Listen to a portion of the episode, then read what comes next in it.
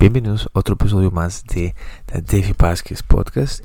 Y este, el de hoy voy, voy a estar comentando acerca de una este, entrevista que le realizaron a eh, Eliezer Feinsack. Eh, comúnmente eh, le dicen Eli, ¿verdad? Muy conocido en redes sociales, más que todo en Twitter. Creo que a, a Eli no lo no lo, como, no lo conocen mucho más que allá en Twitter, pero este sí, sí quería hacerles el, sí quería comentar sobre qué es lo que pasa eh, una, una reciente entrevista que le hicieron a, a, este, a este precandidato a la presidencia que este pinta bien la verdad es que pinta bien yo no soy partidario de él pero eh, me parece que eh, todo lo que menos que sea del PAC eh, es, bien, ¿verdad? Pero eh, Eli Feinsack pertenece al Partido Progresista Liberal y ya lo que es progresista mm, no quiero no quiero tener más relación pero este mm, es curioso porque lo, entrevistaron estos señores de de eh, de la Nación y de Ignacio Santos. Bien sabemos que eh, los medios aquí están muy parcializados, están muy parcializados, tienen una agenda, tienen una misma narrativa. Eh, no, hay, no hay mucho que hacer, la verdad, porque eh, solo hay una narrativa y no hay otro, por ejemplo, no hay otro medio que este haga eh, la misma cosa, pero con otra narrativa diferente. Entonces sí siento yo que eh, esta entrevista fue muy, muy injusta porque eh, Don Eli estaba tratando de justificarse sobre los temas obligatorios de vacunación y eh, de los muchachos, estos señores de malas compañías, eh, creo que no fueron bastante justos. También siento yo que están muy, ¿cómo les puedo decir? Muy parcializados. Ellos tienen su, su propia agenda. Eli también tiene su propia agenda. Eh, como les digo, no soy partidario de Eli Feinsack, pero siento yo que si cuando usted ve un trato injusto hay que hablarlo hay que hablarlo.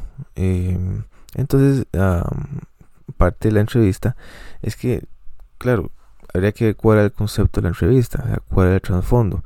Era que si él se iba a promocionar como candidato en un programa como Malas Compañías que lo escucha muchísima gente y que está Ignacio Santos y el otro señor de la Nación eh, y claro se promociona, se vende para conseguir votantes, pero los señores le entran de una vez al tema de la vacunación obligatoria. Ellos están al 100% con la vacunación obligatoria, la narrativa de ellos es la misma, entonces si Ignacio Santos, el de la misma narrativa que el otro señor de la nación, así va a ser la narrativa en otros medios, ya sea en Teletica o sea en la nación, no hay otra. Y a partir de ahí, entonces se empieza a hacer todo, se empieza a hacer un acumulado y la gente empieza a repetir toda esa narrativa que a través de los medios se expresa. Em, entonces empiezan a hablar sobre la vacunación obligatoria, que cómo es posible, que eso no es libertad, que la gente que no se quiera vacunar, eso no es libertad, no sé qué.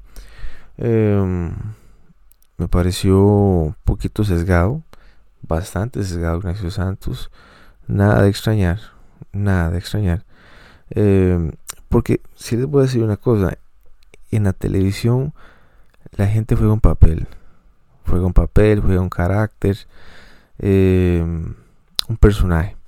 Pero cuando se van, cuando usted lo saca un poquito de esa zona de confort a todos esos personajes, em, se, se empieza a ver el verdadero, la verdadera persona. Y hoy se vio, perdón, al día de ayer se vio claramente como Armando de la Nación, Armando González me parece, y Ignacio Santos, este, se salen de ese personaje usual de todas las mañanas, cotidiano, entre amigos, este, se salen de ese personaje y empiezan a decir que cómo es posible que no que la persona que quiera, que no quiera vacunarse por alguna otra razón, no caiga dentro de su derecho a elegir. Em, y así fue casi 40, 45 minutos hasta que Armando González les dice, bueno, estimados escuchantes, eh, eh, estimados eh, personas que nos están escuchando, se nos acabó una lástima que se nos acabó el programa y pues bueno, muchísimas gracias don Eli y lo cortan, lo cortan, este muchacho Eli dice que hay como que, que, que, pasó, ¿verdad? Y me parece que iban por minuto 47 la entrevista Aún así faltaban casi unos 10 minutos y después ya no lo quise escuchar más. Pero sí, mm, sí fue una falta de respeto para este señor Don Eli.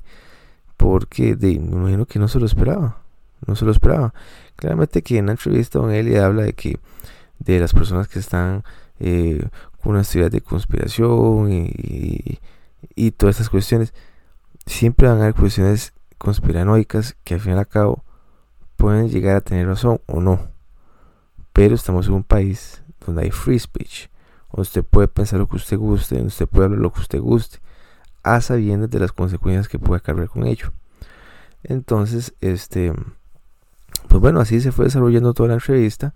Don Eli piensa igual que yo que no debe haber una obligatoriedad a una vacunación, ni tampoco debe haber un sistema como un QR.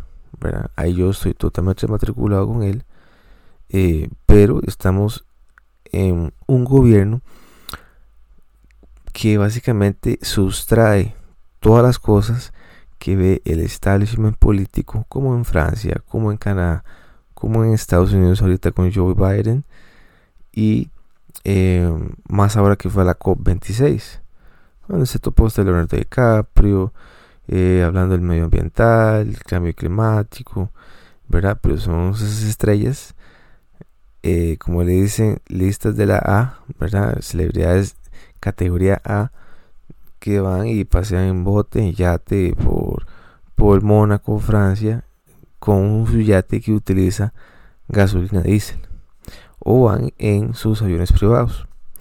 Em, entonces tenemos un Carlos Alvarado que se llena y se ve influenciado por todas las políticas del establishment y eh, qué mal les queda.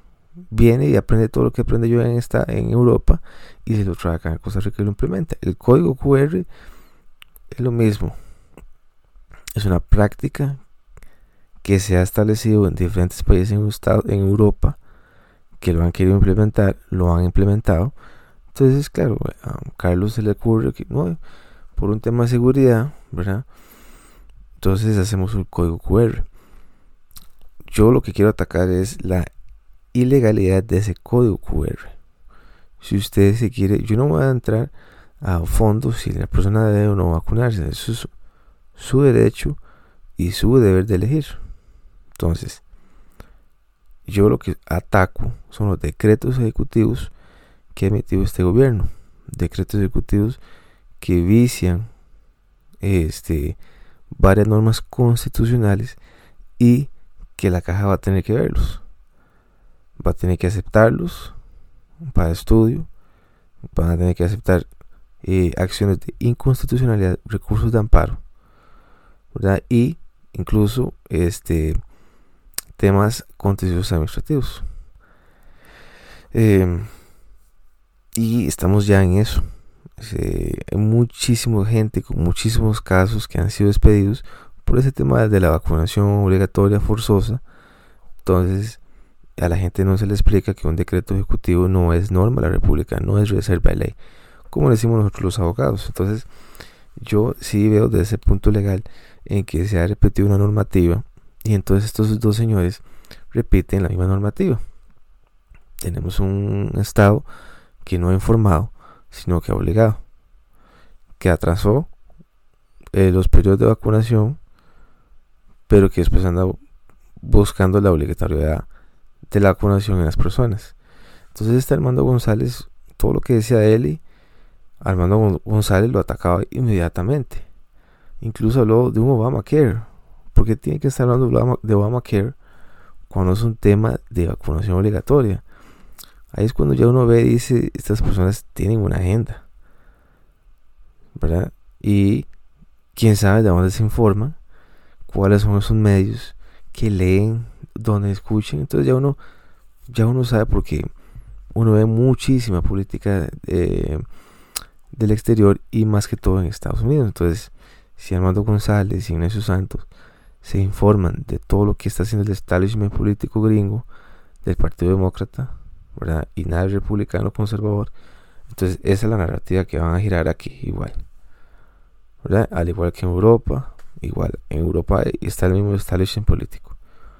Entonces, cuando usted ve a estos personajes, por ejemplo, como Bolsonaro, como Bukele, que se salen de eso, como Trump, ¿verdad? Personajes que se salen de ese establishment, entonces aquí a esos se les ataca, ¿verdad? Eh, imagínense ustedes, aquí no hubiera una, obligatoriedad, no habría un código QR, entonces los medios de acá estarían metiendo presión por lo mismo. Es lo mismo, es la política, así es el derecho. Cuando un derecho no, no se respeta, pasan estas cosas, ¿verdad? Pasan estas cosas, normas viciadas, eh, constitucionales, laborales, despidos injustificados, sin responsabilidad patronal, contencioso administrativo, y la gente, pues, de cómo va a ser ahora, ¿verdad? Que es que eh, va a entrar el código QR y solo tengo una vacuna.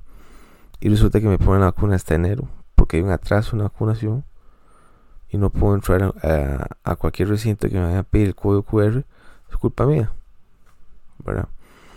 Pero este, vamos a ver cómo se desenvuelve. Yo les voy a dejar el link de la entrevista y ustedes me van a decir qué piensan al respecto.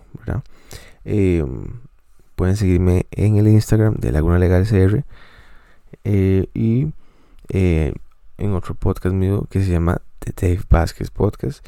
Ahí también me pueden estar seguir y recuerden este martes y jueves un nuevo episodio. Y bueno, hoy es viernes, pero vamos a sacar una, excepción por la entrevista que, que vimos y escuchamos hoy. Nos escuchamos en la próxima.